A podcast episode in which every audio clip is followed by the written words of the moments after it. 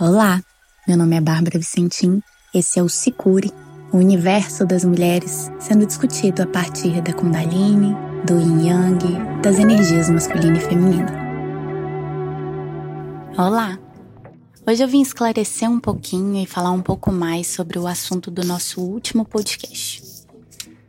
Sobre presença e de que passado e futuro não existem, de certa forma, isso causa um rebuliço na cabeça da gente. Eu falei para vocês que seria confuso, mas quando a gente começa a internalizar isso e levar isso para a prática, aos poucos isso vai se tornando tão óbvio e tão natural para gente que tudo começa a fluir nesse sentido.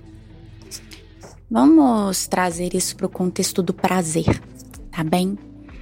Para a sexualidade. O que, que é o orgasmo? É um momento de extremo relaxamento, de extrema presença, onde a gente só consegue atingir o orgasmo, o gozo verdadeiro, quando a gente está ali. Quando a gente não está pensando se minha cara tá estranha, se vai acontecer logo, o que, que vai acontecer em seguida, se o outro também tá indo. Não, é quando a gente se permite apenas sentir.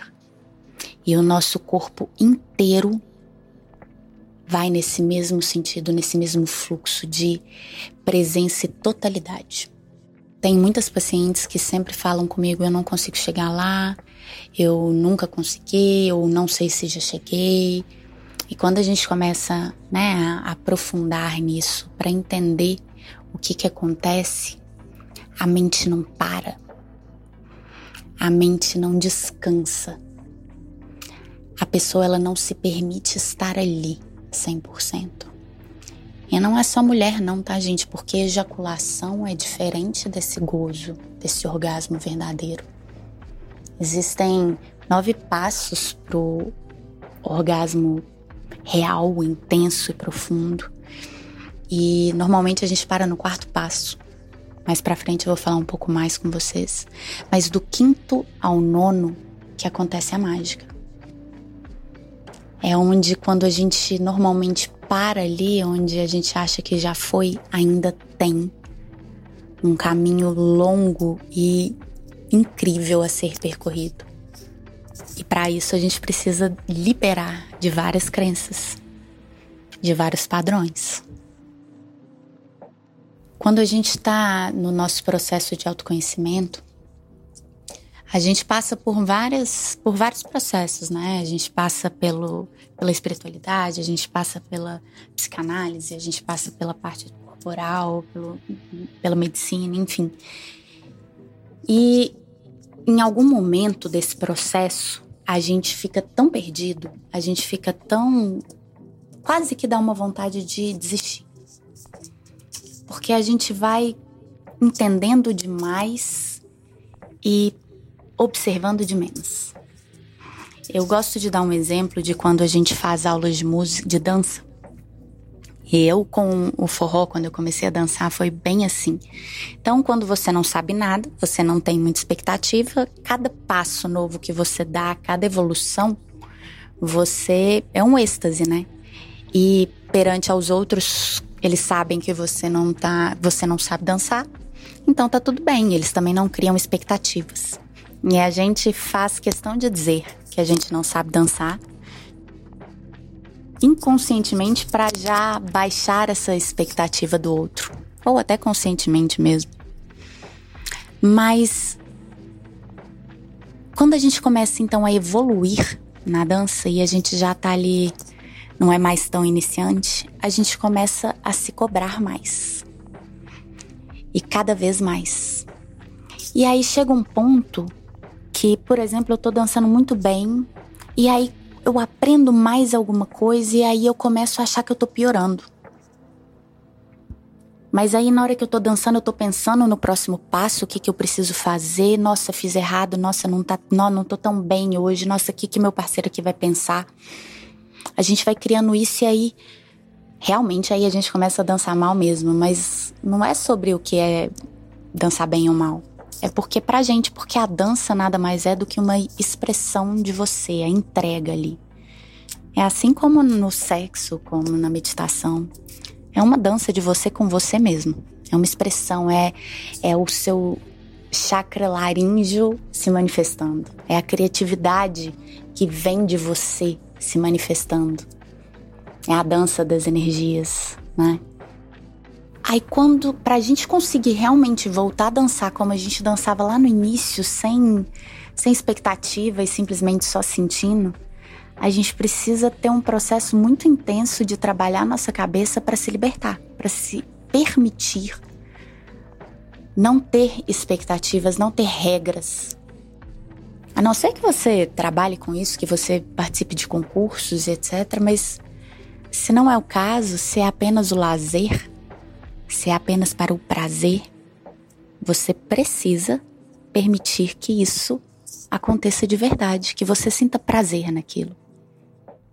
E para isso você precisa não ter regras, você precisa sentir o seu corpo. Talvez hoje o seu corpo diga que você precise mais lento, talvez suas pernas estejam um pouco mais pesadas. Você pode dançar lindamente para você e ter uma conexão com seu parceiro incrível, simplesmente por respeitar esse momento, esse dia e ter a dança que o seu corpo está te fornecendo nesse dia. Talvez um outro dia você está muito elétrico, as pernas estão agitadas demais. Mas aí você se conecta com isso e se permite fazer uma dança nesse ritmo e conduzir o seu parceiro a esse ritmo.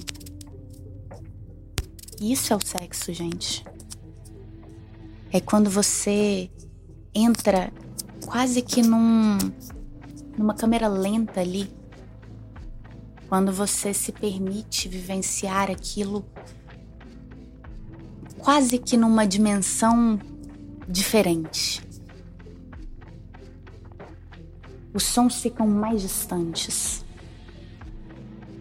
Só existe aquele momento. É muito além da dualidade de duas pessoas. São dois universos se conectando. E é nesse nesse vértice, nesse viezinho ali que acontece isso, quando a conexão ela é tão mútua, é tanta presença dos dois ali que converge e aí acontece a mágica. É um sentindo totalmente o que o outro está precisando ali naquele momento e respeitando o que o seu próprio corpo está pedindo e sentindo naquele momento. Aí não tem história sim, é isso que eu quero dizer. Não tem história, não tem expectativa. E aí a gente pode transferir isso para várias outras áreas da nossa vida. Você pode fazer várias coisas. Você pode trabalhar com várias coisas, você pode ter vários hobbies. Você pode fazer tudo muito bem, desde que, quando você estiver executando cada um desses, você faça com presença só exista aquilo e aquele momento. Isso é a totalidade, isso é presença. É o que, de uma forma meio louca, eu tentei explicar para vocês. Na verdade, eu introduzi um pouquinho. Tem muito a ser dito sobre isso, sobre se vivenciar intensamente. Parar de se preocupar quando eu falo então da, da nossa busca espiritual Parar de se preocupar tanto com o que você foi ou deixou de ser em outras vidas. É importante saber, se você estiver preparado para saber, mas para usar como uma ferramenta, algo que você vai construir nessa vida. Não ficar tão preocupado se você com o que vai acontecer depois, porque é utópico sim. Você não sabe, você não tem certeza.